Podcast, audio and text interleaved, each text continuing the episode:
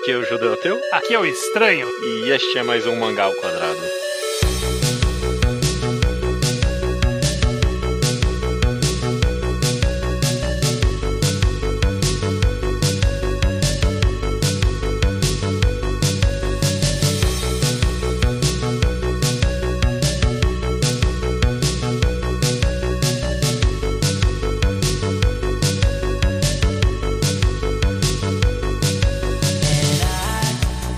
Maravilha, estranho, seja bem-vindo a mais um Mangá ao Quadrado. Este, o mais velha guarda de todas, só eu e você aqui pra analisar um mangá sem convidado, completo old school. Pra analisar um mangá que é um recomendado clássico ao quadrado, né? Pois é, não, tudo clássico esse episódio aqui, você tem razão. É um quadro clássico pra ver uma recomendação clássica. Se eu não me engano, Blame foi recomendado pela gente no episódio 50 ali, não, não foi? Quase certeza que sim. Eu até fui abrir agora pra confirmar. Mas eu acho que sim. É, você falou e eu chutei que sim, eu suponho que sim. Que justamente o intuito desse episódio 50, que foi gravado agora há, sei lá, Foi seis... no 100, não foi no 50. Ah, ok, beleza. Que foi Mas dois tanto- programas com isso. Tanto o 100 quanto o 50, o intuito daquelas, dessas recomendações eram ah, mangás um pouco compridos demais, ou, ou que são bem estabelecidos demais e ninguém recomenda. Então vamos usar esse programa em número especial para re- pra recomendar ele. E Blame com certeza tá nessa, né? Exato, estava no programa 100 acompanhado, achei curioso comentar, acompanhado de Haikyuu, Hoshinyang, Vinland Saga, Death Note e Dororedoro. E ô louco, ô louco. Faltam poucos desse pra ter análise agora no, no podcast. A maioria a gente já falou de todos, né? Ah, Já falou menos um pouquinho. Beleza, cara. Então tamo aqui. Esse tudo tá dito. Esse é um. Esse é o. Só pra deixar claro, esse é um enquadrado. Um quadro no qual a gente analisa o mangá por completo e com spoilers. E o Blame a gente vai analisar desde o começo com spoilers. Apesar de que, se eu já puder começar chutando aqui. Não, mentira, antes de eu chutar, Blame, pra quem não conhece, né? Uhum. mangá de 1998 Uhum. por Tsutomu Nihei, foi publicado até 2003. Eu não tenho aqui informações de editora nem nada. Onde saiu o Blame? Estranho, você tem, né? Nossa, eu não tenho a menor ideia. É, é um mangá tão bem conceituado que, tipo, eu nem, eu nem vim aqui com as informações necessárias. Pra mim, tipo, era um... Saiu na uh, uh, Afternoon. Olha aí, já achei, achei a informação aqui. Foi rapidinho mesmo. E é o primeiro mangá do Tsutomu Nihei, se eu não me engano, também. Sim, exatamente. Ele fez. Ele tinha feito aquele one shotzinho que tá dentro de uma das coletâneas, acho que é o Blame Gakuen and so on. É esse Então, mesmo. Que é um, um capítulozinho ali, e aí depois ele fez isso na forma de série. Uhum. Mas ele já, já tinha um pouquinho mais de idade, inclusive quando ele fez Blame. Ele não era. Ele era um novato no sentido de que era o primeiro quadrinho dele, mas como é de conhecimento comum, o Tsutomu Nihei, ele é. Não sei se ele é formado e trabalhou, mas eu sei que ele é formado pelo menos em arquitetura, né? E É, obviamente dá pra ver isso sendo expresso nas obras dele, né? exatamente. Perfeito, então, cara. Vamos lá, falar de Blame. A gente tem alguns métodos aqui de análise, normalmente enquadrados, né? Bom, Normalmente a gente analisa personagens a personagens, às vezes, às vezes a gente vai em ordem cronológica de acontecimentos e parece que Blame é uma obra que quer meio que desafiar qualquer forma de análise possível Uhum. Porque é uma história bem convoluta, né? Não sei se convoluta é a palavra. Não é a prime- só a primeira vez lendo Blame, né, estranho? Não, eu. Essa é a terceira vez que eu leio. Até é Uhum. válido de comentar que a primeira leitura foi uma leitura via scan, e era o que a gente Ok. tinha na época. De lá até aqui, de- desde que a gente recomendou até aqui, por algum milagre, que eu não sei exatamente o qual foi. Eu chuto, que, É. eu chuto que o nome desse milagre é Guerreiros de Sidônia. É, É, sim. fez a JBC trazer para o Brasil o Blame em 10 volumes, um, um volume bonito, tá, tá numa, num material legal. E aí eu pude reler conforme estava saindo aqui, eu comprava cada mês e lia, e aí agora eu reli para esse podcast. Então foram três Eu- vezes lendo. Mesma experiência aqui, exatamente. Eu tava comentando aqui da complexidade de analisar essa obra e Uhum. imagino assim como aconteceu comigo, você também. A cada releitura. É, é uma pergunta isso, na verdade. A cada releitura você acha que você tá entendendo mais de Blame? É, eu acho que sim, mas ao mesmo tempo eu acho que não importa. Ok, excelente. Eu acho que Eu Blame é, Blame é essa história.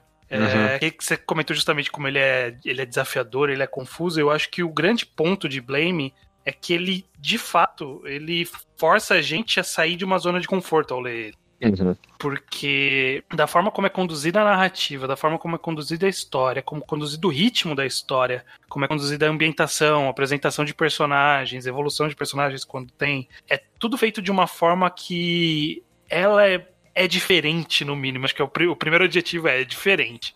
É. Como diferente, eu acho que é a forma que a gente pode discutir aqui, tentar chegar no o que, que é exatamente diferente. Mas ele, sem dúvida, ele faz com que a gente absorva essa história de um jeito muito único. Né? Ele faz a gente absorver essa história. Eu, eu acho que, de todas as vezes que eu li, a coisa que mais fica comigo em Blame sempre foi clima. Blame é, é uma história que ela te passa um clima. É, é, ela, ela, mais do que uma história, mais do que uma narrativa, qualquer coisa, ela te passa um, um, sentimento de ambientação, de, de momento e de clima, justamente, que, que eu acho que é o que mais fica. E isso ele permaneceu em todas as três leituras minhas. Sempre o clima se destacou muito. É. É, o que mudou nessa três foi justamente eu conseguir entender mais algumas nuances, tanto de história quanto de personagem, mundo, mas é, eu acho que a grande mensagem dele fica, ficou desde a primeira leitura. Perfeito, Estranho. Você até quase está me direcionando aqui para um, um, um, bom ritmo de análise, mas antes eu, eu, quero falar sobre tema e eu quero falar sobre história e personagens, mas uh, antes de mais nada você tocou em num adjetivo perfeito para mim que é diferente, sabe? Uhum. E, e, hoje em dia parece que em algum nível o Blame é quase o mangá perfeito pro hipster, sabe? No uhum. sentido de alguém que lê muito quadrinho mesmo, sabe? Porque ele é tão diferente mesmo, sabe? No, no, sentido de que ele rejeita qualquer trope, ou. Eu não sei se ele rejeita, ou sei lá, só se o autor não tinha a capacidade, mas de qualquer jeito é a, é a obra que saiu, né? É, uhum. Rejeita qualquer trope de enredo que a gente tem ideia na Convenção, nossa cabeça. Né? Convenção, tipo, de arco de personagem ou até ritmo de leitura, sabe? Às vezes tá num frenesi maluco e o cara dá um corte direto pra um outro lugar e aí você fica confuso pra caralho. O Le Blame é bem desafiador e eu, eu aprecio isso muito mais ainda do que eu li um bom, pela primeira vez há um bom tempo atrás, sabe? Uhum. É, eu, eu, eu, concordo que ele é, é, é diferente numas nuances bem específicas mesmo. Em cada um dos dos aspectos, né? Ele tem alguma coisa que, que destoa do, do que a gente tá acostumado. É, sem dúvida. E eu também concordo, é claro que se tem pelo menos um grande negócio que dá para falar que, ok, isso aqui é intencional, isso aqui é bem feito do começo ao fim, é, é, é o clima e é o tom da história, sabe? Uhum. Você, você acompanha esse personagem quase sem emoções, viajando nesse mundo vazio de concreto frio. E você meio que tá. Você quase sente nesse mundo. Fica o tom de frieza e, e, tecnologia sem alma do negócio inteiro.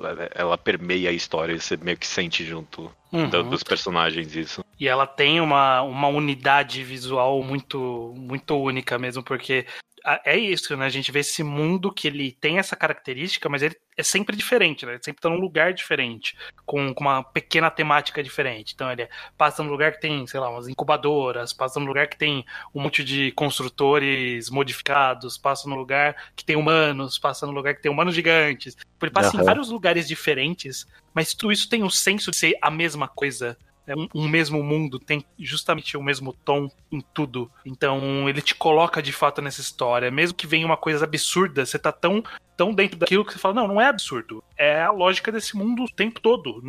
Nunca você é traído no sentimento de que ah, agora, agora extrapolou, né? Nunca aconteceu. Nunca extrapola mesmo. E não sendo que extrapola o tempo todo.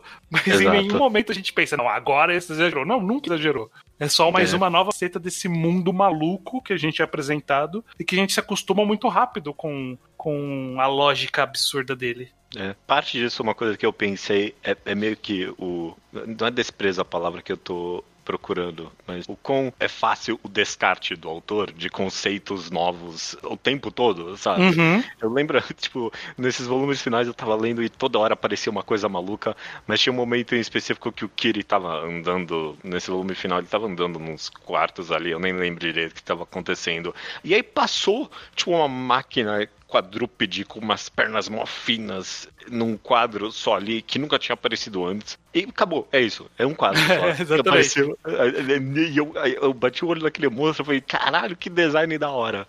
E só, mais nada. Eu nunca tinha aparecido um negócio assim antes. Sim, deixou de existir. né? Naquele, mo- ele existiu por um milésimo de segundo na nossa, na nossa cabeça e, e ainda assim fica porque é isso, né? Esse mundo, ele te apresenta uma coisa absurda, um design maluco, você, caraca, que, que loucura! E aquilo vai embora e você fica, ok, beleza, vou carregar isso pra mim comigo o resto da vida. É, e parte disso é até os próprios personagens agem com a, naturalidade, como se aquilo. É, ok, beleza, pa- passou um, um cachorro robô maluco, um, um lobo guará do, do mal aqui. e é isso, continua a vida aí, vamos lá. É, exatamente. é. Outra cena que me faz pensar. É, é, é, bom, esse mangá é cheio das cenas emblemáticas, mas outra cena específica que me faz ter esse sentimento é uma que ele tá. Eu não lembro o contexto de novo, mas ele tá. O Kira ele tá escalando algumas coisas, e aí escal... pra escalar ele tem que escalar um monte de minhoca gorda do mal, que eu não tenho a mínima ideia de, do que é aquilo, pra, pra onde vai. Eu não sei se você lembra dessa cena em específico ou não. Mas ele tem que entrar num buraco, e aí pra entrar nesse buraco ele começa a escalar um monte de bicho gordo, horrível, e aí Uhum. é, é isso. E é- eu não tenho a mínima ideia de onde vê aquilo, nem pra onde vai. Mas ele passou por aquilo, sim. Até coisas que são, tipo, um mini arco, como é, a passagem que ele tá lá na, num lugar onde eh, ele descobre. Ele conhece a Cibo. Que é um Uhum. lugar que tem as pessoas um pouco maiores, né? Tem sei lá, uns 3 metros de altura ali, né? São maiores que ele. E aí ele chega na fábrica lá e tem uns bichos que eles repelem o, o tiro dele. E aí você, caralho, mano, os bichos repelem o tiro dele. E aí, tipo, ele mata Fudeu, os né? bichos depois e vai embora e nunca mais se ouve falar desses bichos, eles não existem mais, não é mais relevante. Ninguém mais tem essa tecnologia e é isso aí. A- Agora que eu tô parando pra pensar, é bem emblemático isso do mangá, na verdade, porque toda vez que ele passa de um nível pro outro, tipo, tem um momento. É, é- é sempre seguido de uma ação absurda pra eles indo pro próximo nível um silêncio total, sabe? Sim. Tipo, ninguém comenta nada do que. Porra, acabou de explodir tudo ali no nível de baixo, vocês acabaram de passar do negócio que não podia passar, fudeu tudo aí. Uhum. E aí, não, continua aí, a a bola pra frente aí, tem que, tem que achar o que tem que achar agora. É. E, é- e- e são é, esses detalhes que fazem parte da nuance da construção desse mundo como algo tão vasto e tão distante uma coisa da outra, porque isso já é representado claramente na arte dele, nas transições e nas páginas, nas composições de página é, longuíssimas do, do que ele andando e andando e andando e andando afim, num construções que você que vão até um horizonte ali, que tem até nuvem no lugar de, de tão longe que é. Sim, sim. E, e aí tem essas construções. E aí, quando a gente encontra um grupo de personagens, é um grupo de personagens que não sabe que nenhum dos outros grupos de personagens existem. E quando você sai daquele rolê, ele nunca mais aparece nenhum dos conceitos que existia naquele grupo. Porque são sociedades que foram vivendo bem separadas, um mundo que é muito distante. A gente não tem a menor ideia de quanto, de quanto tempo passou entre, sei lá, o Killy encontrar a Cibo e depois eles encontrarem lá os eletroscadores. Tipo, Ah, pode ter passado entendi. 10 anos. A gente não sabe. Ou mil, né? Tipo, mil, é. literalmente. É. É, Tem um momento ali que eles. Ah, beleza. é, Eles sobem no elevador ali, o cara fala, ok, beleza, só vai demorar umas 800 horas. E aí ele senta, acorda de novo e tipo, ok. Chegou. Eu sei, eu sei lá se aconteceu isso 50 vezes no mangá até agora e eu só não sei, né? É, exatamente. Exatamente. Então aí ele cria justamente essa, essa, esse sentimento de amplitude, de mundo absurdo, de uma escala que a gente não consegue nem pensar. É, eu concordo. Eu até pensei e- e- em algum nível. Ele é. Eu pensei nesse adjetivo, mas não é, exato, não é correto. Mas ele é quase Lovecraftiano nesse sentido, de, da, da ideia de um, um negócio tão grande que você não consegue compreender e te deixa maluco, né? E, Uhum. eh, não é exatamente isso no final das contas, Blame, mas ele chega perto, principalmente numas arquiteturas aí que ele começa a inventar, que você olha para aquilo e você olha e como faz sentido isso? Como faz sentido a ponte que vai para lugar nenhum, sabe? Sim. Como é que alguma coisa construiu isso? Você começa a, a pensar na física real do negócio e, e, e, como o autor tem essa capacidade técnica mesmo de, de construir uhum. umas coisas que parecem incríveis mesmo, né? Essas, essas construções completamente absurdas, mas de que alguma forma parece real, você começa a tentar desvendar e você começa a. Não, não é possível, não é possível. Sim, exatamente. E, e, e tão, ao mesmo tempo, tão grandioso, tão majestoso e, ao mesmo tempo tão vazio de propósito, que a gente é, percebe exato. tão rápido, né? Que, que, caramba, essas construções não significam nada. E aí, mais pro final dos volumes aqui, que, que alguém expressamente diz.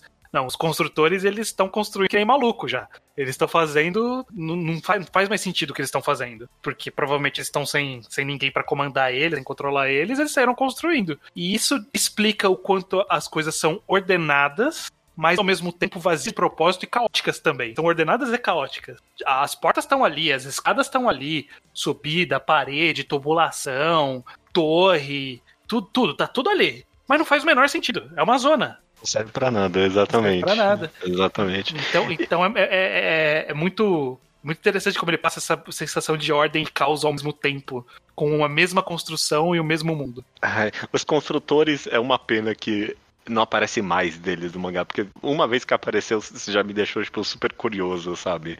Porque me deu um pouquinho de senso do tamanho absurdo do negócio. Nos primeiros volumes aparece um construtor que o queria até chegar a controlar um momento ali. Uhum. E aí você vê o construtor construindo de fato, e aí, tipo, sei lá, ele só passa os braços e aí sai um monte de cimento, sabe? É, tipo, ele faz o pilar do nada, ele põe assim a mão é, e pilar. exato, exato. E é tipo, você imagina, porra, uma máquina dessa funcionando por mil anos vai construir tudo isso mesmo, puta que pariu. Provavelmente muito mais do que mil anos, né? É, exato, exato. É, essa é uma informação que não tem em Blame. Blame ele tem spin-offs, tem continuações, tem prequel, é, e é uma informação que tá em algum lugar que não em Blame. Mas uhum. especula-se que o tamanho do, dessa construção toda que a gente está vendo é o tamanho do, da órbita de, de, Júpiter, de tão grande que é. é. Tipo, é. Não, não, tem nem como que a gente conceber isso, não faz nem sentido. Mas é só para ter uma ideia. De, é, eu lembro de que quando, quando eu tava lendo, a primeira vez eu acho que eu me deparei com essa informação em algum lugar, quando fui procurar alguma explicação de alguma coisa. E aí eu fiquei com isso na cabeça o tempo todo de ok, eu não preciso me preocupar com a escala, não preciso nem imaginar essa escala, porque ela tá longe do que eu consigo conceber, não faz nem sentido essa escala. Como que ela cresceu, não, não tem mais sol, que tá girando? Eu falei, eu não vou nem pensar nisso, de tão absurdo que é. É, ai, nossa, eu, eu, eu tinha lido não lembro o nome da estrutura agora, mas em algum lugar. Eu, eu dei uma olhadinha rápida na wiki, né, de Blame antes uhum. de gravar esse episódio. Bem eu completa um... pra um mangá de 10 volumes, inclusive. O, o, ruim é que tem duas wikis no final das contas. É, é. Tem, tem, até coisa demais. Esse, esse é um problema, inclusive. uhum. Mas é, tem a ideia de que essa estrutura toda é tipo um anel em volta do Sol, sabe? Tem, tem um nome esse tipo de estrutura, eu não lembro exatamente que, qual, qual era. Ah, é... É, é... é... o que eles falaram era daquela ideia de fazer tipo uma proteção em volta do Sol para reter toda a energia dele. Exato, e exato. aí isso foi expandindo. Tem, tem essa teoria também. Mas é assim, não precisa dessa explicação. Não, não, nem um pouco. É, é até melhor sem a explicação, inclusive, na Sim. minha opinião. Porque quanto mais, lê, quanto mais você lê Blame, mais você entende, né? Uhum. Tanto, tanto, tipo, o próprio mangá pela primeira vez, você vai lendo, você vai entendendo mais, quanto em leituras. Mas é, é, é gostoso as dúvidas que ficam um pouco, eu acho. Tipo, ficam uhum. comendo no seu cérebro um pouquinho. E no, no final das contas, Blame acaba sendo uma obra bem pessoal. Cada um que lê Blame acaba criando umas próprias teorias malucas do, tipo, do que aconteceu naquele mundo, o que significa cada coisa. E até, uhum. justamente, que nem eu acabei de comentar, tipo, tem duas wikias, sabe? E é, é meio que porque não tem consenso, mesmo entre, tipo, a galera que... É, é, maluco da internet, que lê Blame mil vezes, você vai lá em post de Reddit e esse tipo de coisa, você vê as pessoas comentando, ah, não, então, tem umas cinco teorias daqui para o que isso aqui possa significar, essa aqui é a minha. É porque é. realmente parece que não tem consenso sobre o que algumas coisas significam na história. O que eu, o que eu achei doido do, das, das, das wikis da vida quando, quando me deparei é que, tipo, Tem personagem que ele aparece e ele dá oi e vai embora e morre. Uhum, e os uhum. caras amam de paixão os personagens. Sim, E sabem sim. os nomes de todo mundo e o que, que ele faz. E tem detalhes muito específicos daquele personagem. É até ruim porque eles começam, a, eles começam a falar os nomes lá dos monstros de silício e eu não tenho a mínima ideia de quem é quem ali, não sei o nome de ninguém. Não, Não. eu, eu lembro só do, do Eve e da Maeve, que são os dois primeiros que são nomeados. E da Sanakan. Ok. Que não é, não é de ok. silício, né? A Sanakan é, é varredora. Varredor, exatamente. É, o Eve Maeve, que é o Eve é aquele que parece um, um carinha, aquele carinha que dança aquela dança gótica, sabe? Aquele vídeo de dança gótica que ela só fica balançando os braços. Assim. Sim, sim, sim. sim. É, não, tem os três cara. que parecem assim um pouquinho. Mas ele é aquele que tem uma espada que, que ela dobra assim, né? Que ela Aham. tipo vira e luta contra o seu, que é o que eu gostava também. É, é o cara que é o rival do seu, essencialmente. Exatamente. Eu lembro só deles, os outros eu, não, eu, eu lembro vagamente. Por exemplo, tem um carinha, tem uma vida de silício, que o Killing encontra num nível, já nos últimos volumes, que é um nível que esse cara, ele fala, ó, esse nível tem tantos mil quilômetros de diâmetro, que é o equivalente ao tamanho de Júpiter. Ele Aham. fala, ah, esse nível tem esse tamanho e eu tô observando um negócio aqui, vai embora. E o Killing vai lá e mata esse cara. E é só É, isso, o capítulo é, é. só isso.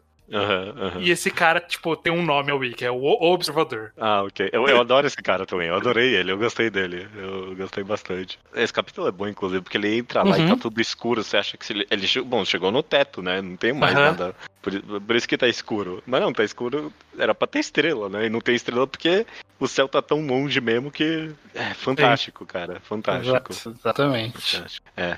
A gente tá comentando aqui agora já de momentos específicos da história e tal, e de personagens. Se- Será que é, a gente tentou fazer isso com a Bara, né? A gente tentou mais ou menos explicar a história pra quem não entender. Eu, eu, eu, eu acho que eu consigo mais ou menos explicar Blame no final das contas. Imagino que você também, né? Uma, uma, alguma parte. Posso ter algumas dúvidas, eu tropeçar em alguns conceitos, mas eu acho que, que dá pra explicar e acho que a gente pode fazer isso aqui também. Ok, vamos tentar então. Eu, eu acho que Uhum. o principal. Acho que dá pra começar pra- falando que a premissa do mangá é simples, né? Tipo, Uhum. esse cara, Kiri, a gente não sabe, ele é humano ciborgue, a gente não sabe que raça exatamente ele é, nunca é explicado. Provavelmente isso. um varredor antigo, né? Um tipo antigo de varredor que já perdeu a memória e mudou. E é um tipo antigo, né? Tanto que argumento.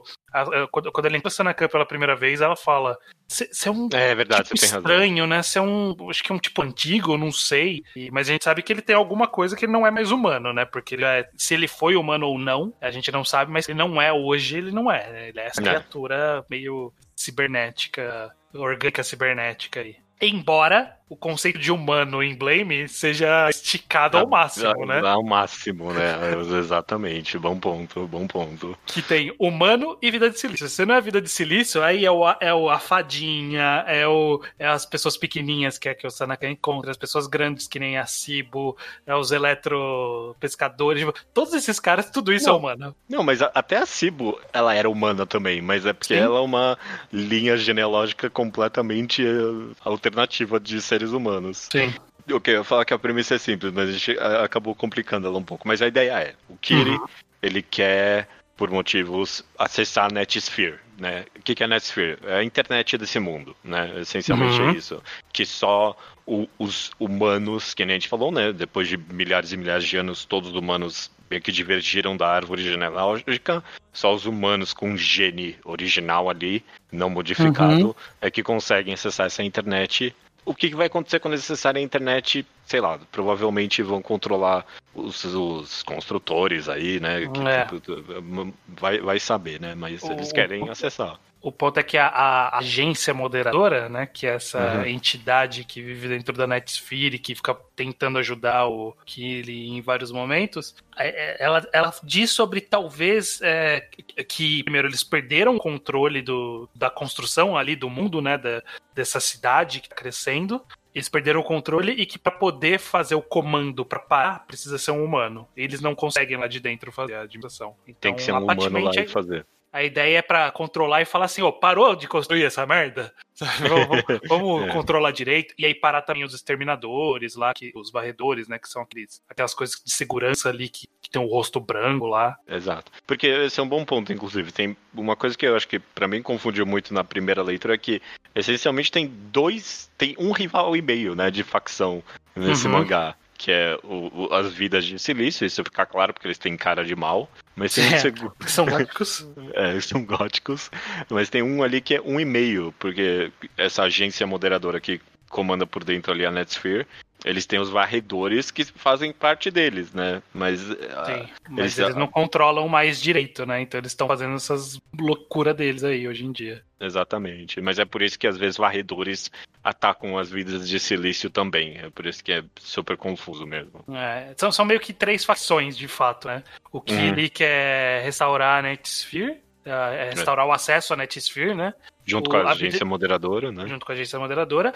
O, as vidas de silício não querem, porque eles são meio que. As, as vidas de silício, a gente não sabe exatamente como elas surgiram, mas eles são meio que invasores dessa cidade, né? Eles não deveriam estar ali. Então, uma vez que a ordem for restaurada, eles são caçados para ser eliminados, porque eles não fazem parte da, do que deveria ser aquela cidade. Então, eles querem impedir por conta disso, tanto que, que eles falam em algum momento, né? Ó, de todo mundo aqui é impedir o Killer. Todas as vidas que eles querem é impedir ele de, de acessar na Sphere. Exato, exato. E os varredores, eles estão meio que, ah, tem que proteger, não pode fazer nada aqui. E eles estão atacando de forma geral, desmedida e desenfreada. Exato, perfeito. Ok. Uhum. É, eu, eu, acho que essa é tudo que a gente falou até agora, acho que mais ou menos dá pra entender lendo uhum. quase rasteiramente Blame. Agora, o que acontece no final? É, é porque, bom, é isso, né?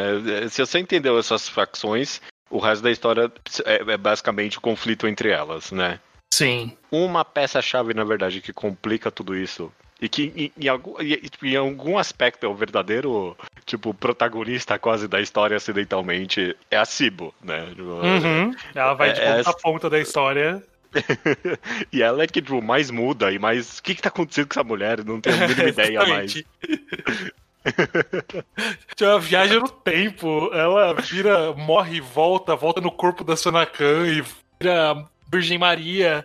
É, tipo, ela é, é, tudo, ela é tudo essa mulher. É. vamos tentar descrever a jornada dela no mangá inteiro, uhum. porque acho que se a gente fizer isso vai ficar claro. Primeiro ela encontra. Primeiro o Kira encontra ela quando ela tá toda cagada ali no meio dos cabos, né? Ela tá Exato. sendo torturada. E aí porque, ele faz algumas. É, porque ela está sendo torturada é porque ela tentou acessar a Night Sphere e deu, um, deu uma merda foda lá. Uhum. Que, que tem uhum. aquele flash, mini flashback dela ali que ela tem uma uma figura toda num robô gigante lá que, que tenta acessar a Netsphere. E elas olham a Netsphere e logo em seguida destrói tudo. Exato. E aí ela vai, ela é jogada no lixo ali para ser torturada, destruída.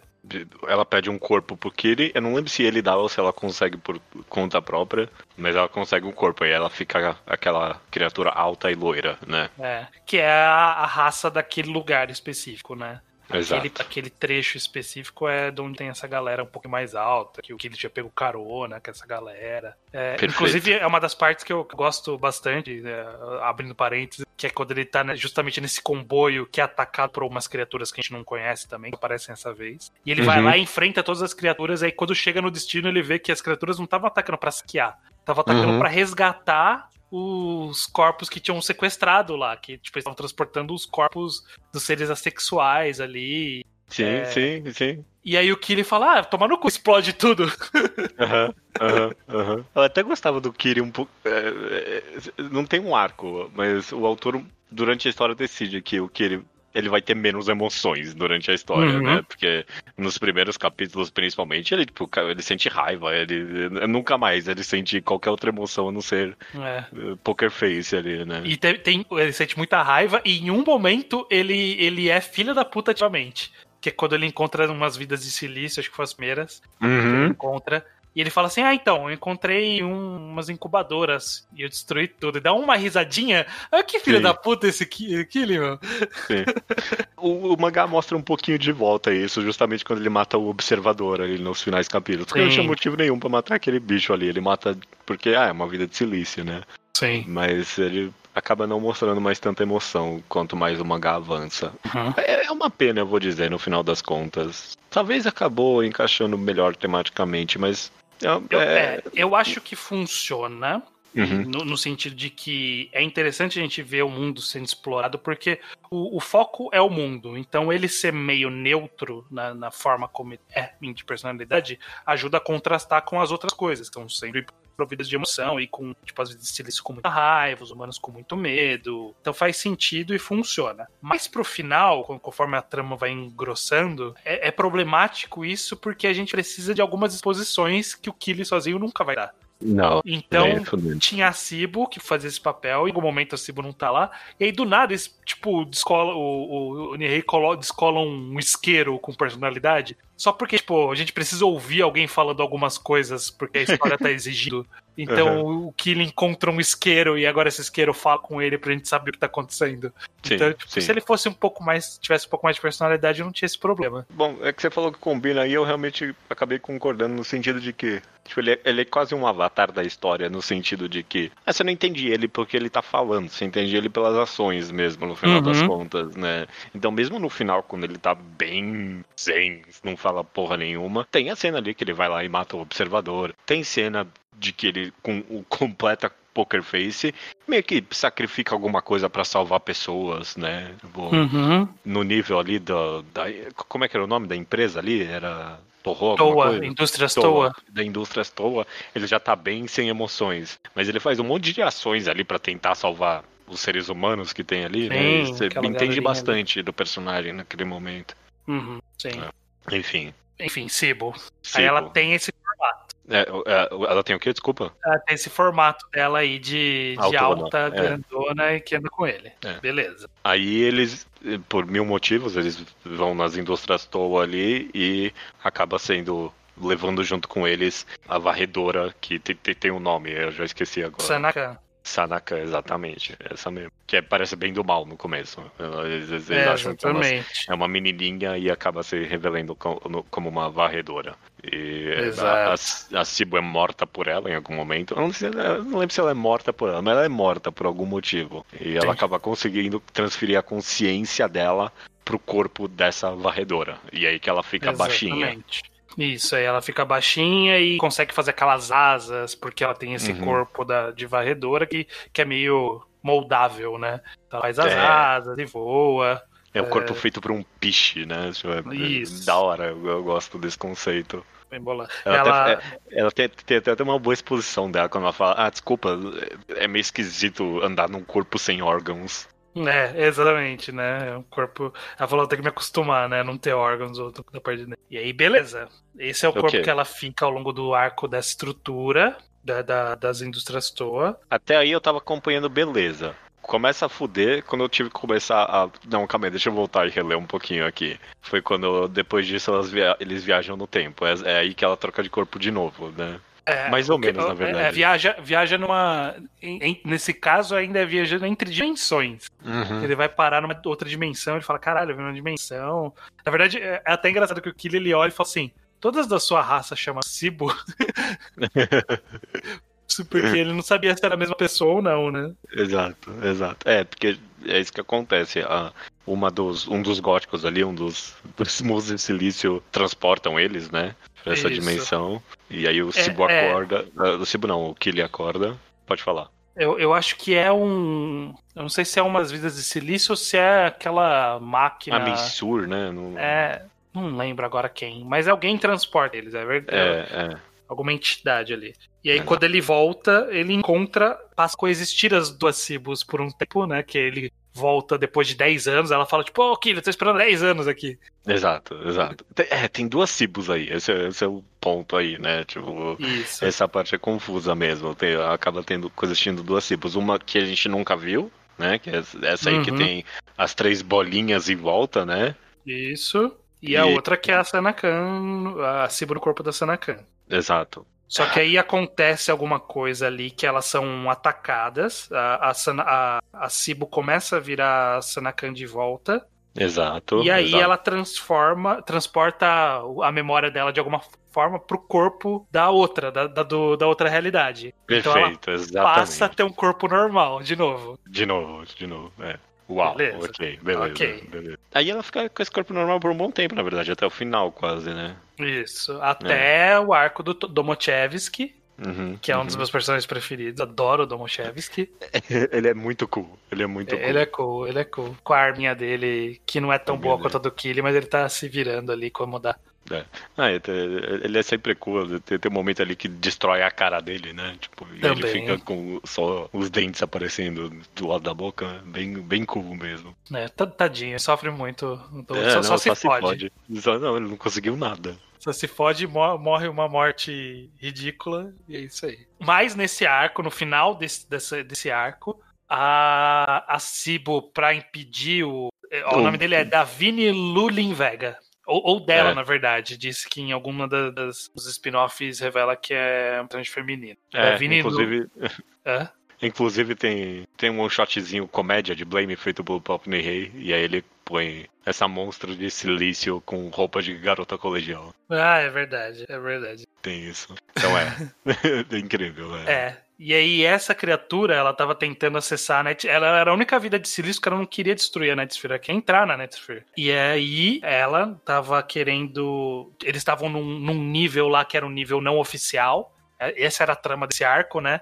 Era um nível não oficial. Que por ter uma. Por não ser oficial, ele tinha uma brecha que ele conseguia acessar a Netsphere sem o, o Genimodem.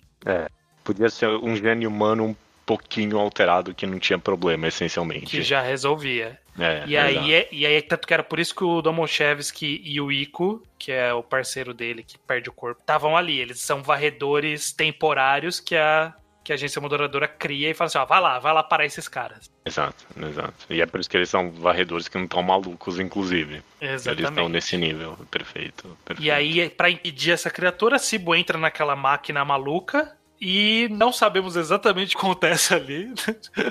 É, o que fica claro é que essa vida de silício, que é basicamente o vilão final, né? A vilã final, ela roubou, enquanto ela tava ali na, passagem, quando tá no rio ali, né? Uhum. Ela ela roubou as informações pra fazer um varredor de nível 9, né? É o nível mais fudido de tudo. Uhum. E aí, quando ela tava trazendo de volta essas informações, a Cip foi lá e roubou. Isso. isso que ela fez. Ela roubou e colocou dentro dela as informações pra fazer um varredor de nível 9. E é por isso que ela vira Virgem Maria ali, esqueleto do mal grávido. É. E aí as teorias, né? Primeiro que talvez tenha um pouco da, da ideia do gene do seu ali, que o seu o gene humano que eles usam né, nesse nível, né? Que é toda a- a- ele é a, a- a- como que chama o item o item que não que não importa qual é o item mas ele é perseguido na história qual que é o nome disso é Ah, é- MacGuffin, é MacGuffin. É, ele é uma Guffin, É, exato. o gene dele é o MacGuffin desse arco Seu, pra quem não lembra, era tipo o paladino do mal, né? Tipo. ele bem era que isso um- Oi? tudo bem ele não era do mal É, não, não, é, ele parece um paladino. É, bom, é um paladino do bem, do bem, do bem, ok, ok. ele tava protegendo os humanos ali É porque tudo, tudo, tudo nessa história é alguma coisa do mal, né? Ah, ok. entendeu? tudo parece alguma coisa do mal. Ele parece um paladino do mal. Tipo, parece É. um paladino corrompido. Mas ele é muito estiloso. Eu, eu É, é adorei ele style. na minha leitura. Ele é muito style. É. O O cara é um humano lutando com uma espada gigante contra seres cibernéticos super ultra avançados, sabe? Mas enfim, é provavelmente uma combinação do gene dele com o gene da Cibo, com essa informação aí do para criar o varredor. E tem algo da Sanakan aí. Porque quando, quando ela volta, ela fala: ah, essa criatura que tem. que é nosso filho. Né? Ela fala pra Cibo. Então tem alguma coisa, não sei exatamente o que, mas tem a combinação de todas essas criaturas que resulta naquela Cibo com a orbe na barriga ali. E aí, provavelmente, se você não entendeu nada dessa parte, você. A, a sua teoria do que acontece nessa parte provavelmente é. tá mais ou menos correta. Que, ah, de alguma forma tem um ser humano original naquela bola, e aí o Kiri leva aquela bola em a- pra algum lugar que ela- essa bola possa crescer, e aí na última página. Provavelmente essa Uhum. a criança que nasceu dessa bola junto com ele vai saber pra onde isso vai, né? Vai saber pra isso vai. É, existe uma teoria que não tem comprovação, que o capítulo 1 e 2 vem depois do capítulo É, É, eu li isso também. Uhum. que aquela criança do começo do primeiro volume seria essa mesma criança e que a jornada teria terminado com o Killy entregando pra aquela mulher com o cachorro lá, o Gênesis, e era isso. Mas é, acho que isso não se sustenta porque mais pro final, nos últimos volumes, quando o Killy tem o reboot ali, né, que ele meio que morreu, né? Virou um esqueletão uhum. e foi se regenerando por sei lá quantos milhares de anos se passou ali. Uhum. É, mas ele se regenerou e aí tem tipo uma torrente de, de memórias ali.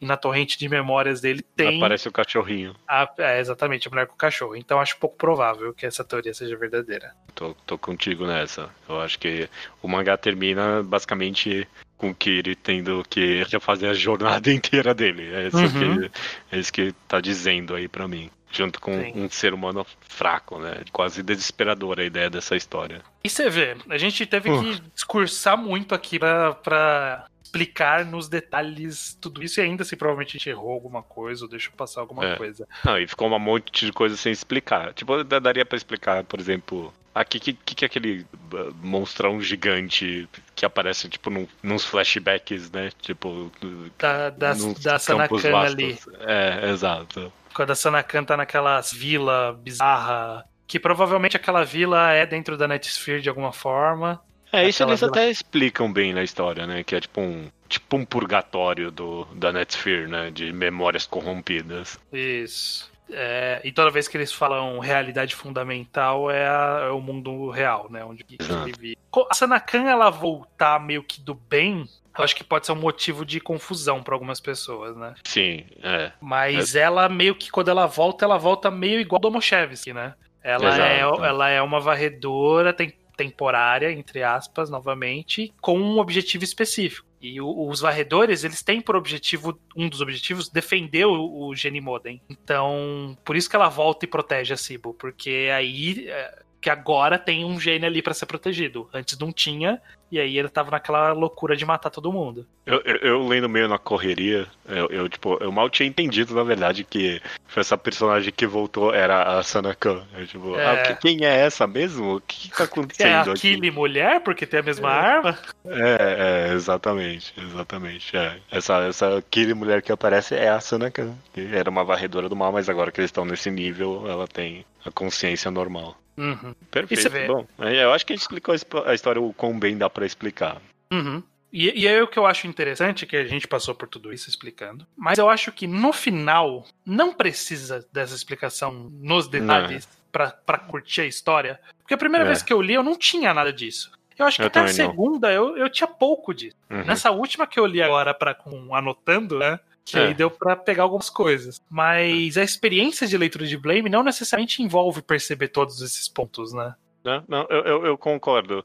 Tanto que, sei lá, foi só dessa vez que eu realmente percebi, ah, nossa, não, a Cibo é mó importante pra história. Sim. Pra, pra mim, das outras vezes que eu lia, ah, tem essa mulher acompanhando aí o que, né? Não, mas não, ela é quase o ponto-chave de tudo que acontece. E é porque a história, no final das contas, a gente comentou que ela tem essa vibe de descartar o que acontece e tudo mais. Ela é quase episódica num sentido de que é quase o monstro da semana toda vez, só que é o uhum. nível da semana, né? Você meio que acompanha pelo mundo e, e, pela ação no final das contas mesmo. Sim. É, é, é quase um slice of life absurdo. É. Ai, Pô, nossa, é, é um dia na vida um dia na vida de um cara num lugar muito doido. Nossa, é, não, excelente descrição. É quase tipo um Yotsubato mesmo, no sentido de que a Yotsubato se acompanha essa menina descobrindo as maravilhas do mundo, né? Tipo, a inocência de uma criança descobrindo as coisas. Hum. Aqui é quase a mesma coisa, que, só que você é a criança inocente e o mundo que você tá descobrindo é cada capítulo, só que não tem nada de maravilhoso, é tudo horrível e, e, e levando pra tragédia. Exato. É, sei lá, é, é, esquisito, porque eu falo isso, mas sei lá, não quero falar que a história é desimportante também. Uhum. Blame, ele é. O, bal, o balanço dele é em cima de uma agulha, no final das contas, sabe? Porque. Uhum. Se não tivesse esses mistérios, se de, fosse, se de fato fosse só uma história, sei lá, slice of life, que nem a gente tá falando aqui, uhum. Eu não sei se eu teria tanto interesse assim, eu acabaria gostando tanto assim, porque. Ou, ou se sustentaria 10 volumes, né? Também. Nossa, é muita coisa, cara. 10 é, volumes é muita coisa, assim. Eu acho, eu acho que ele tá na medida certa. Ele tá. Uhum. É o que uhum. você falou, ele tá, tipo, na, na agulha, ele tá no fio da navalha, uhum. no, na quantidade de informação que ele precisa, que a história precisa, e que é, é o necessário para preencher esses 10 volumes. Porque depois de reler, eu, eu lembro que, que agora eu tava, dessa vez eu tava relendo, quando eu cheguei acho que no volume 8, já tava com a Cibo, com o bebê ali, né, com, com aquela esfera que provavelmente ia ter uma criança ali dentro. E aí eu falei assim, caralho, isso tá no volume 8. Não, é, não era só o final, eu lembro. Como ele vai enrolar dois volumes disso? E ele não tá enrolando. Não. É literalmente a história seguindo exatamente no mesmo ritmo que tava, com as mesmas loucuras, e aí quando ele encontra a Orb tem todos os acontecimentos que é na mesma pegada de todos os outros que tiveram até aqui. E, e é a mesma história, tipo, ele nunca, ele nunca se trai, e ele nunca exagera, e ele nunca faz menos também. Ele tá realmente no, no limite ali. Eu não sei como que o Nihei fez isso na primeira história dele. Como que ele conseguiu acertar esse ponto de equilíbrio tão milimétrico de tem uma história, ela é complexa, tem um monte de informação, mas eu não preciso saber, mas ao mesmo tempo eu preciso saber, mas eu preciso saber um pouquinho.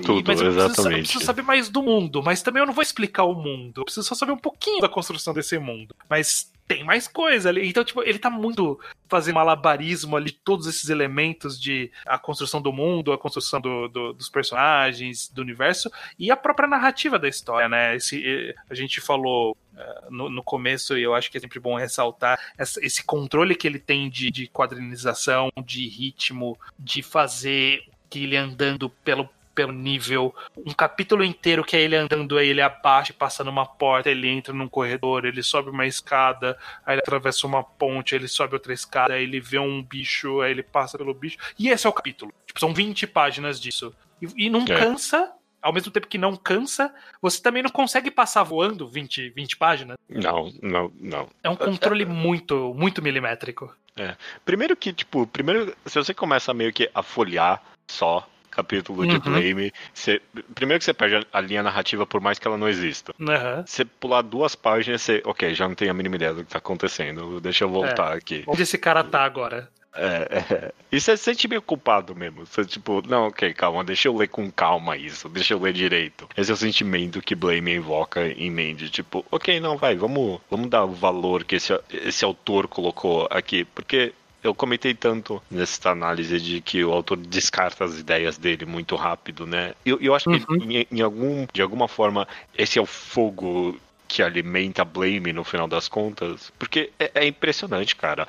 É, todo capítulo é uma ideia nova, sabe? Tipo, todo capítulo é uma estrutura maluca, é um monstro diferente. Ou se não, tá, tá, nem, nem todo. Às vezes é só, sei lá, os personagens que a gente já viu lutando. Mas é, são cenas de ação boas, mesmo assim, né? Sim. Então, por mais que alguns mistérios ficam vagos e você não entende muito do que está acontecendo nem no momento exatamente, a constante alimentação de ideias ideias novas e nessa arte que é absurda de tipo fantástica, direto com páginas duplas incríveis e explosões e tudo mais. Você fica bem satisfeito em estar tá lendo o que você está lendo. Sim. E, e não é, é, o que, é o que você comentou. Ele não é, ele não é cansativo para ler.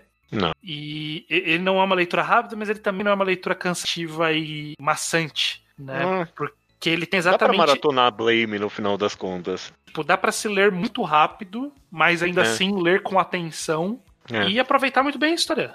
Uhum. É muito bom mesmo. É muito bom esse controle ritmo. Eu acho que é isso que, eu, que é essencial. Tanto que, é o que eu comentei, né? Desses volumes finais, ele não dá a impressão que ele tá enrolando. E quando termina a história, eu olho e falo, ok, terminou Blame. Terminou Blame. Okay. É, okay, okay. Não preciso de mais do que isso, não preciso de menos do que isso. Tem exatamente o que precisa aí nessas 10 volumes. É. Eu não sei, eu tô com feeling, eu tô com um sentimento de quase como que a gente tá tentando justificar o nosso gosto não. por Blame. Eu, não, eu, sei que não é isso, mas sei lá. É porque no final das contas, eu, eu vou voltar para a primeira coisa que a gente falou. Ele é tão diferente mesmo, sabe? Uhum. Nesse aspecto narrativo, até mais do que a arte, ou ritmo, ou qualquer coisa. Ele realmente joga pro alto qualquer tipo de trope e, e, convenção, mano. E aí você lê isso e você, tipo, ok, uau, não. Eu, parabéns que o cara conseguiu fazer 10 volumes disso e eu continuei. Eu não larguei, sabe? Eu não larguei. Não, é. é, é, é. Porque, Exatamente. tipo, ser um, fazer um negócio diferente é fácil. Agora, me manter lendo um negócio nesse nível de diferente por 10 volumes é, é uma conquista, assim, cara. Porque uhum. experimentar algo que não falta, mas Blame fez Sim. algo diferente a, a, mesmo. Até na carreira do rei mesmo, né? Uhum. Blame, tipo, o feeling de Blame ele nunca conseguiu reproduzir de novo em outras histórias, né? Nunca funcionou Não. do mesmo jeito. Tem, tem níveis diferentes e que algumas vezes ele acerta algumas coisas, mas ele nunca acertou tão de forma, de forma unitária, assim, né? Como tudo casando completamente de ponta a ponta, como é o caso de Blame. É. E eu, eu não acho que a gente tá justificando porque a gente gosta. Até acho que a gente tá, mas eu acho Sim. que mais do que justificando, a gente tá é, tentando entender por que, que a gente gosta. Sim. Porque eu cheguei a comentar em algum podcast recente nosso de que quando eu li Blame a primeira vez, eu gostei. Mas a, o Guilherme que leu a primeira vez, ele não sabia porque ele gostava. Tipo, ele tinha gostado meio no, no hype hipster diferentão. É, no mas edge do negócio, né? É, mas eu tinha alguma coisa de ok, eu gostei. Eu não sei exatamente porquê, mas eu gostei. E aí hoje eu consigo olhar com um pouco mais de maturidade e perceber essas nuances que a gente discutiu todas aqui de construção de personagem, de narrativa, de mundo que que eu falo, não, ok, é, é, eu gosto por causa de tudo isso, porque ele é, ele é um, uma combinação de todos esses elementos que funciona, é uma fórmula que deu certo. Uhum. Uma última coisa que eu tá uh, falando até aqui um pouco de desprezo por convenção, né, ou sei lá, desconhecimento de convenção, é até algo tão único olhando pro tipo de obra que a gente tem hoje em dia, o quão Blame só se leva a sério. Ele não tem uma piada nesse mangá inteiro, sabe? Uhum. Não tem ninguém tira sarro de absolutamente, não tem uh, alguém sarcástico ou alguma coisa assim. Até o Domochevsky ali, que. Ele, ele, é cool, mas ele é sério também, sabe? Não Sim. tem nada, ele não tem um tom irônico pra nada.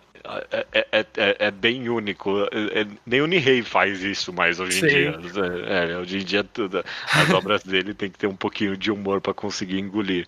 E Blame, nada, nada. 100% sério do começo ao fim. E eu acho que, que precisava ser assim. Tipo, ele, ele precisava acreditar nesse mundo que ele criou. Porque qualquer momento que, que uma piadinha bizarra sobre a lógica desse mundo, sobre Caia essa. Baixo. é, aí, aí virava tudo. Ah, então isso aqui nada importa. E não, tudo importa, ao mesmo tempo que nada importa por, por ser um, numa escala gigantesca, né? Então, esses personagens eles não importam porque o mundo é muito vasto. É diferente uhum. esses personagens não importam porque a história não se leva a sério. Perfeito. Eu acho que essa pequena diferença é, é, importante e aí por isso que faz todo sentido ele ser totalmente sério e, e sisudo. E não, essa é a minha história mesmo. É esse cara absurdo com cabo, esse, esse esqueleto com um bebê na barriga e essa é a minha história mesmo. é sério essa história.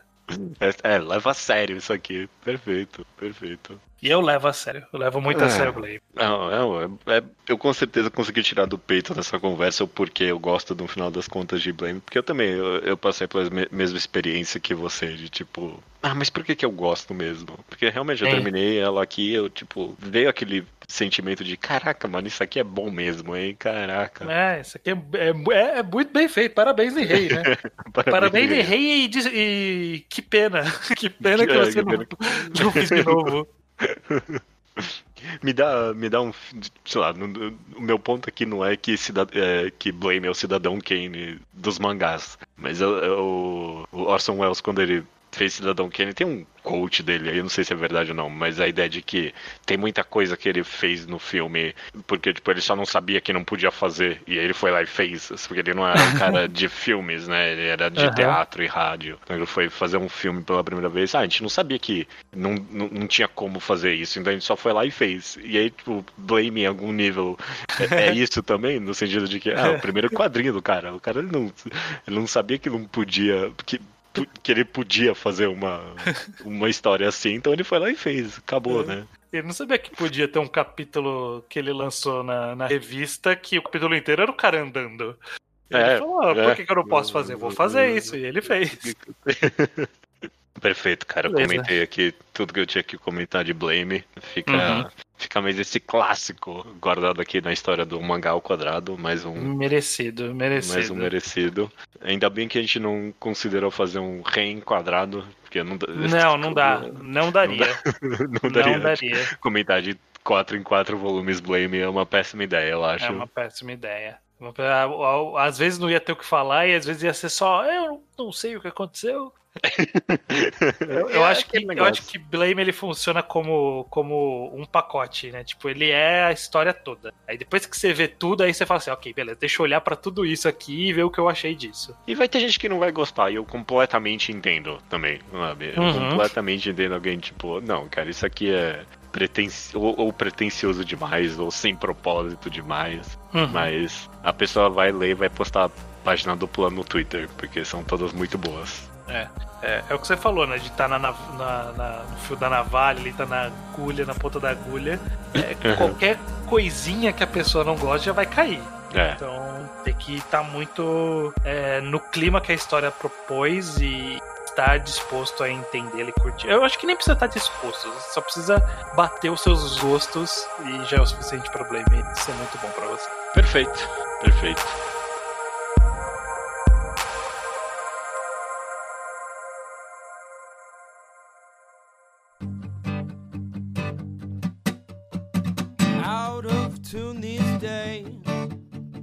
The only truth I hear is slang. My ceiling is your ground, everything's turned around. So now God thinks it's me who doesn't actually exist. Leitura de e-mails estranhos.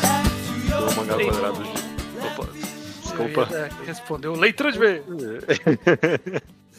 Você tá muito empolgado, é porque a gente tá gravando meio tarde dessa vez, por isso que eu, eu tô meio quase sussurrando aqui, são 11 e meia.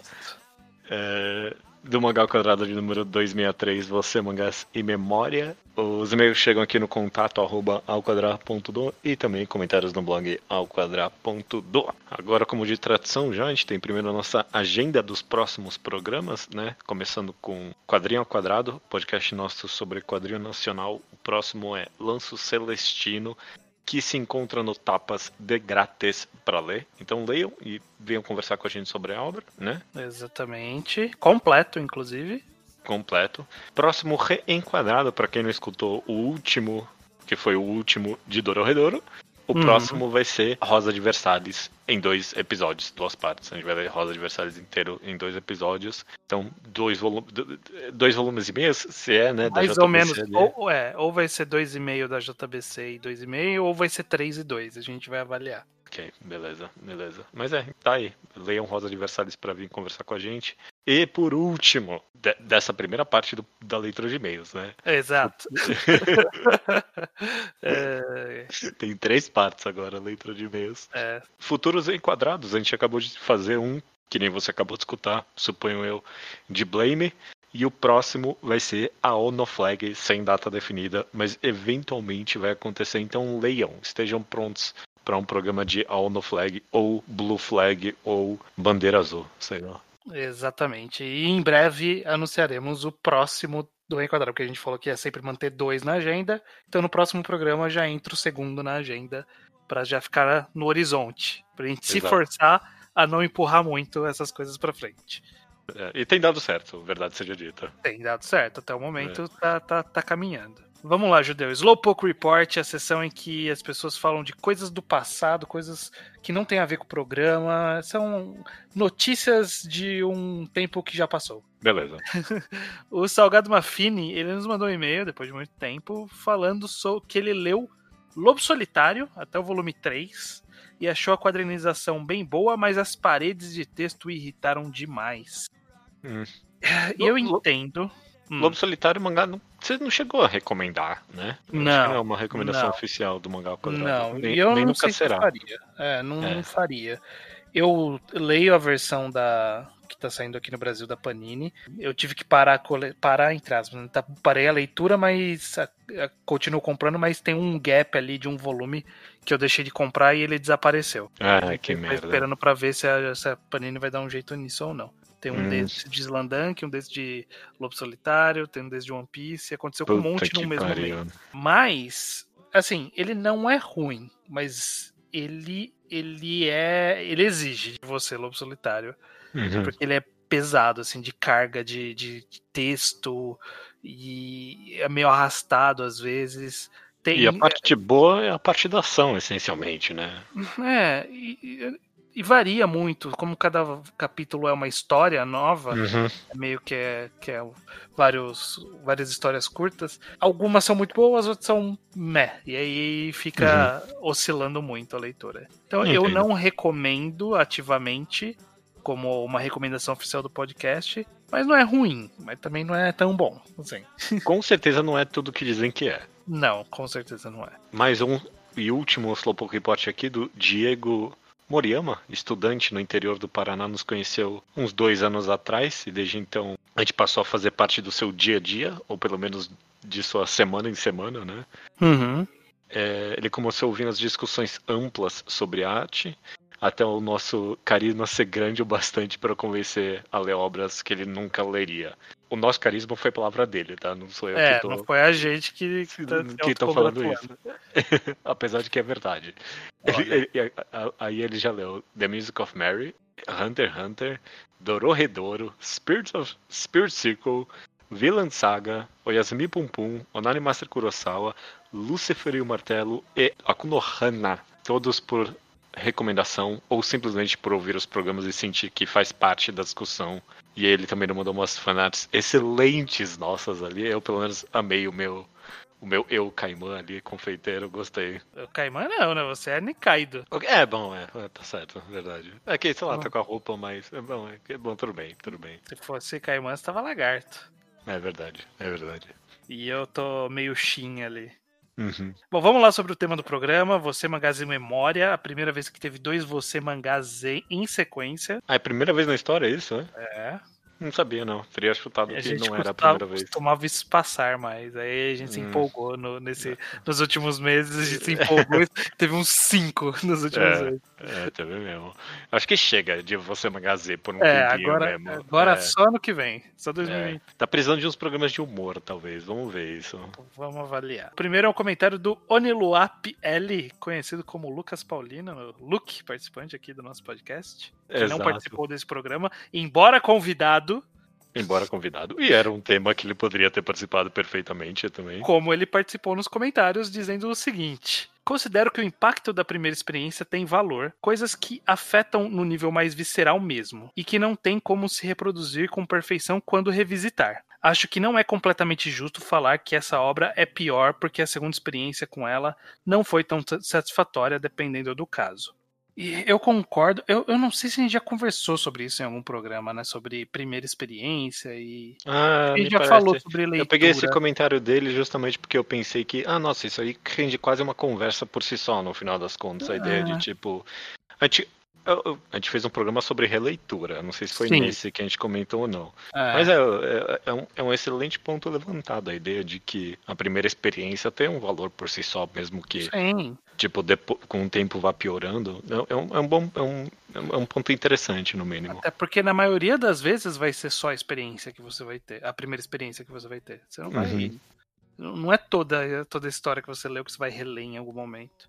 É, verdade. Muitas coisas você vai ficar no- na primeira e é isso aí, tem que seguir adiante. É, e eu acho que a gente Bom já falou alguma coisa sobre tipo plot twist que funciona na primeira leitura, talvez não na segunda. Eu lembro, eu lembro dessa conversa existir, eu não sei em que programa que foi, mas eu lembro É. que isso existiu. Nem que seja em off, eu já conversei com vocês sobre isso. É, O último comentário aqui, então, do Júnior Massa Bruta. Ah, se- será que esse é o nome dele? Massa Bruta? Duvido. se for, é excelente sobrenome. Nossa, excelente, meu. Mais Duvido. excelente se a mãe dele for a Maria Massa e o pai dele O for pai o dele- João Bruta e eles se casaram. tipo. Nossa, esse- imagina. ele fez um comentário maior que esse, mas um trecho que eu achei interessante é que ele comenta aqui uma mídia que sofre mais em relação à memória que mangás seria a música. Existem centenas de álbuns que eu ouvi e já não lembro quase nada, precisando sempre dar uma re- renovada ou reouvindo-os. É, cara, e é, é- é um- é um- é bem interessante isso. Inclusive, o mais interessante pra mim é que, tipo, você pode não ter escutado um álbum por, sei lá, 10 anos, mas na primeira vez que você escuta, tipo, pelo menos a música de entrada, você automaticamente, puta, vem tudo logo em seguida, sabe? É como se tivesse. tipo, toda a memória vem junto. Eu não sei se tem, tem a ver com o lugar que música é guardada no cérebro é diferente de, sei lá, narrativa, né? Porque mangás uhum. você lê e você tipo, ah, nossa, eu não lembrava disso mesmo, né? Isso, isso aqui é um twist novo para mim, parece. Mas uhum. álbuns para mim, tipo, você, quando você vai reouvir, imediatamente vem tudo de volta. Às vezes, às vezes, tem coisa que muito tempo depois você ouve e, tipo, olha, não é que essa música era boa e eu não, não lembrava ou não conhecia. Eu adoro quando, Tipo, tem algum artista que eu gosto muito e eu já vi todos os álbuns dele, mas aí eu vou ouvir um de novo e aí tem uma música que eu não gostava e aí eu penso, não, eu gosto agora dessa música. A partir é, desse momento. Uh -huh. Eu já tive essa experiência. Eu já tive essa experiência também, com certeza, com Várias certeza. Vezes. A mídia música é uma mídia que é muito diferente né, da nossa experiência com, com histórias, né? Com uhum, jogos, uhum. filmes, séries e mangás e quadrinhos de forma geral. Eu acho que um dia a gente poderia conversar sobre por que, que é tão diferente. Fazer um segundo é... potência. Por que música? é, não. É, é, eu acho até música um negócio até a parte de quase qualquer outra. Pelo menos do jeito, do jeito que a gente consome hoje em dia, diferente até de qualquer outra mídia e forma de arte, porque principalmente no aspecto acadêmico do negócio, sabe? a arte de música que a maioria das pessoas consome está muito distante, sabe? Da, tipo, do, do que é, é, é, considerado alta arte de música, né? E, tipo, sei lá, até literatura e mangás e cinema, a gente tá um pouquinho mais perto da alta arte do que música que tá muito distante. Mas a gente aprecia e consome mesmo assim. É, é discutível sobre o. Se, se ainda tem muito desse academicismo aí sobre música e sobre ser considerado alta música ou não, alta arte ou não. Acho que é muito. Muito, é muito, já evolu, muito, é, muito já se evoluiu nessa discussão. E provavelmente já existiu mesmo esse tipo de movimento, mas eu não sei se hoje em dia se mantém. Hum. Eu já eu, eu, eu, gosto de uma banda de K-pop. Eu já devo ter comentado aqui. Eu gosto de Mamamoo. Blackpink. Não, Blackpink eu não gosto. Ah, ok, desculpa. Mamamoo. Superei okay. Blackpink. Blackpink já era. Mamamoo, Mamamoo, Mamamoo. E, e aí a experiência comum de você gostar de, de K-pop é que em algum momento você vai entrar num, num túnel de YouTube de parar em vídeos aleatórios sobre K-pop. E aí eu caí em um, em um canal que são músicos clássicos reagindo a músicas de K-pop. Aí tem de vários artistas, tem lá Mamamoo, só views de Mamamoo, porque isso uhum. me interessava. E eles, tipo, tão super abertos, sabe, pro K-pop, de fazer uma, análise justa e honesta da, da qualidade das músicas. Então, eu hum. acho que, que tá, tem uma geração nova aí que tá e é um canal que tem várias pessoas reagindo, né? Então, tipo, mais de 20 pessoas reagindo. Então, tipo, é uma geração inteira nova que tá surgindo com um pouco mais de respeito por formas diversas de música. É interessante. É, é, com certeza das artes bom, sei lá, talvez pintura, escultura é. mais, mas me parece ser uma das artes que é mais tá mais no, no abstrato de todas, sabe? É. a, a, até o tipo o, o, pop, que é o mais popular, é tão tipo ah, uma pessoa pode não gostar e uma pessoa pode gostar e, tipo, parece completamente válido, sabe? Tipo, parece uhum. que é, uhum. é, é, tão etéreo que faz uma pessoa gostar de música ou não. Vamos fazer um podcast sobre música um dia. Vamos, Geral. Vamos, falar. Uh, música, esse é o nome do programa. Música. Música. falar é. sobre música. É, dois caras que não, nunca falam sobre música. A gente fala, é, claro, música. Melhor, é. melhor tipo, coisa aí. Nem, eu não vou convidar ninguém que manja, eu não quero nada. Eu quero eu, eu você, talvez mais alguém aí, os caras conversando sobre música só. É, aleatoriamente. Bom, beleza, acho que sobe a música enquanto a gente fala de música.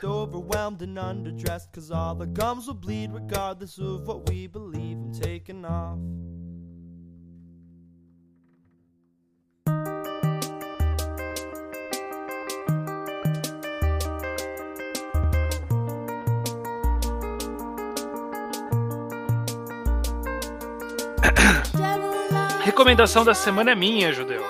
Pessoal se estranham. Dessa vez eu não tenho a mínima ideia. Estou muitíssimo curioso. Como não falha, até o momento não falhou, o mangá Taisho serve como uma grande fonte pra gente conhecer coisa nova. E Sim. coisa nova boa. A gente já recomendou aqui várias coisas que concorreram ou ganharam o mangá Taisho muitas recomendações aqui. Se você não Sim. conhece o Taisho, é um prêmio é, que, que é dado para mangás curtos ou novos ou recente, recentes principalmente, né?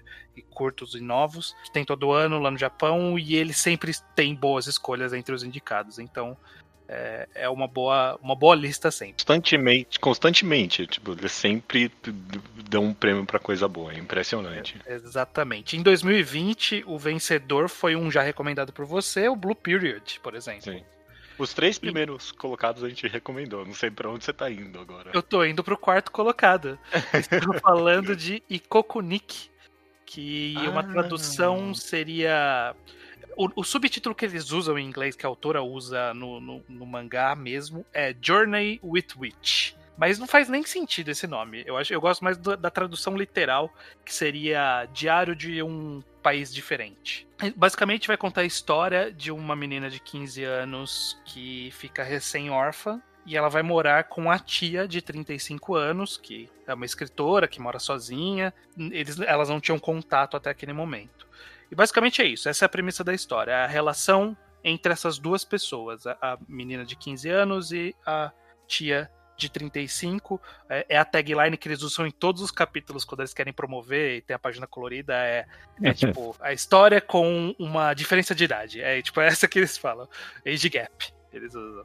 Qual que é. O, o que que tem, né? Qual, qual que é a, a, a, ideia disso? É um slice of life, para todos os efeitos, né? Isso é uma história de, de cotidiano ali. Mas ele versa muito sobre é, relações humanas interpessoais e a sua relação com sentimentos, sua relação com a solidão, sua relação. a sociedade de forma geral. Porque essa tia, ela é tá nos seus 30 e poucos anos, é, não é casada, mas é, e ela tem um grupo restrito ali de amigos. É, ela não gosta muito de interagir com pessoas muito diferentes. Sempre que ela se reúne com os amigos é com um grupo pequeno de pessoas. Ela tá com a vida ali mais ou menos direcionada. Então ela não tem um drama adulto de ah, eu não sei o que fazer da vida. Ela tem uma vida bem encaminhada, né? Uma escritora, Sim. tá lançando o livro dela, trabalha, tem a casa própria, sabe? Não tem nenhum desses dramas que seria de um coming of age, por exemplo. Ela já, tá, já passou disso. E a menina de 15 anos que é sem-órfã, ela, tem, ela é, tem uma personalidade bem direta e bem. bem não é bem inocente. Ela não, não é inocente, mas ela é bem direta e, e ainda tá entendendo como lidar com a, a relação com humanos, a relação que ela tinha com os pais dela não era muito profunda. E aí agora ela tá conhecendo um adulto diferente, né? Uma pessoa adulta diferente do que ela estava acostumada. E aí essa pessoa adulta não, não gosta de companhia, mas ela tem agora que lidar com essa pessoa dentro de casa, no dia a dia, lidar com amigos dessa pessoa, com problemas dessa pessoa. E ela tem seus próprios problemas, tem sua solidão e tem vontade de ficar sozinha, suas confusões. Então é, é uma história que é muito humana, muito sobre como pessoas tão diferentes conseguem se entender, conseguem transmitir seus sentimentos, conseguem é, conviver mesmo que mesmo que forçado de certa forma, né? Elas se colocaram uhum. meio nessa situação de, de estarem juntas por acaso e aí como essa convivência forçada se desenvolve numa relação de verdade com pessoas conversando como não necessariamente como adultos, né? Porque uma tem 35 outra tem 15, mas como seres humanos que têm sentimentos e, e, características próprias. E isso é muito valorizado na história, que cada pessoa é bem diferente e que essa individualidade é importante e é importante para convivência. É, tipo, é, é, uma história muito gostosa de ler, é muito sentimental, ela bate bastante no, no, no, no âmago humano mesmo, de uma. Não, não, é, não é uma relação inocente, é uma relação bem lista, talvez, você me é. descrevendo, é. parece, tipo, talvez o maior aspecto da obra é que ela trata de pessoas que parecem reais mesmo, interagindo Sim, de forma é. real. São pessoas reais interagindo de forma real, exatamente. Bem, é, essa autora, eu não conhecia a autora, é, chama Tomoko Yamashita, mas me falaram que ela é a autora que tá aí há trocentos anos lançando trocentos mangás, lançou já um monte de BL, lançou comédia, lançou de tudo, e uma das coisas que as pessoas valorizam muito é a escrita dela, que ela, que ela é, é muito boa com o uso de palavras e com metáforas, e a história ela é bem cheia disso. Também, de várias metáforas, ela é bem escrita, ela mergulha bastante no sentimento das pessoas, e são sentimentos bem reais, bem conflitantes, bem desenvolvidos e complexos, como costumam ser, é, relações é, muito complexas. Por exemplo, essa a tia, ela tem um ex-namorado que é amigo, né? Eles eram amigos, namoraram um tempo e voltaram a ser amigos, né? Terminaram e voltaram a ser amigos. E aí, como é, como, como, como eles lidam com esse sentimento, né? De ser um, um ex-casal, mas talvez ainda tenha um sentimento ainda ali, mas eles têm uma amizade a manter e não um sentimento apenas. Tem, sei lá, amiga de, de infância dela que, que ela é amiga até hoje, e tem um capítulo muito bom que é ela descrevendo por que, que elas são amigas até hoje, o que significa para ela isso. É muito bom, assim, é muito gostoso de ler, ele bateu bem no, no meu coração aqui. Eu, eu, eu, eu, gostei bastante do, dessa abordagem hum, bem humana, bem realista mesmo da história. Interessante, cara. Esse é um que tá no meu radar, né? Eu sempre eu vejo, acho que as pessoas comentando dele, mas realmente precisava de alguém me recomendar ele de fato para eu ir atrás. Talvez eu vá mesmo. Relação de diferença de idade não é um incomum nos mangás, não. né? Só, só, de pensar aqui em mangás que a gente já recomendou, me veio a cabeça o Atashi no Shonen, por exemplo, que é um que eu adoro. Como é que você acha que, tipo, ele se coloca nesse gênero comum? Tipo, ele se sobressai mesmo, ele faz alguma coisa diferente? Ele, Pô, ele é só muito bem feito. Ele é só muito... É, eu acho que ele é só muito bem feito. Uhum. Ele, ele ele pega. Eu acho que, é que o diferencial dele foi pegar essa situação específica dessa diferença de idade, de como as pessoas veem o mundo. Eu, eu sinto que eu, que eu nunca vi uma personagem como a protagonista de 35 anos, eu nunca vi uma personagem assim, adulta, escrita com esses tipos de problemas que ela tem, que eu acho que, que, que batem muito comigo, mas eu acho que não, não precisa ser, ser por isso que ele é bom. Mas é, esse tipo de coisa de que não é mais um drama da vida adulta de encontrar-se na vida sabe? É um drama de eu já me encontrei na vida, mas e agora, sabe? Eu tenho eu tenho tantos problemas aqui para resolver ainda, sabe? Eu tenho tantas coisas para avançar na vida, tantos, tanta coisa para fazer, tô, tô, tão ocupado, não tenho tempo. E essa protagonista ela é assim, eu acho que ela trazer essa visão diferente da vida adulta é um sopro de ar fresco pro, pro gênero de, de Slice of Life. E aí já põe isso junto com as relações e funciona muito bem. Perfeito, perfeito. Boa, boa, boa recomendação aí eu com certeza tô, tô interessado, sim. Beleza, então é isso. A recomendação é Ikokuniki. Ikokuniki. Perfeito, cara. Só falta dizer até semana que vem. Até semana que vem.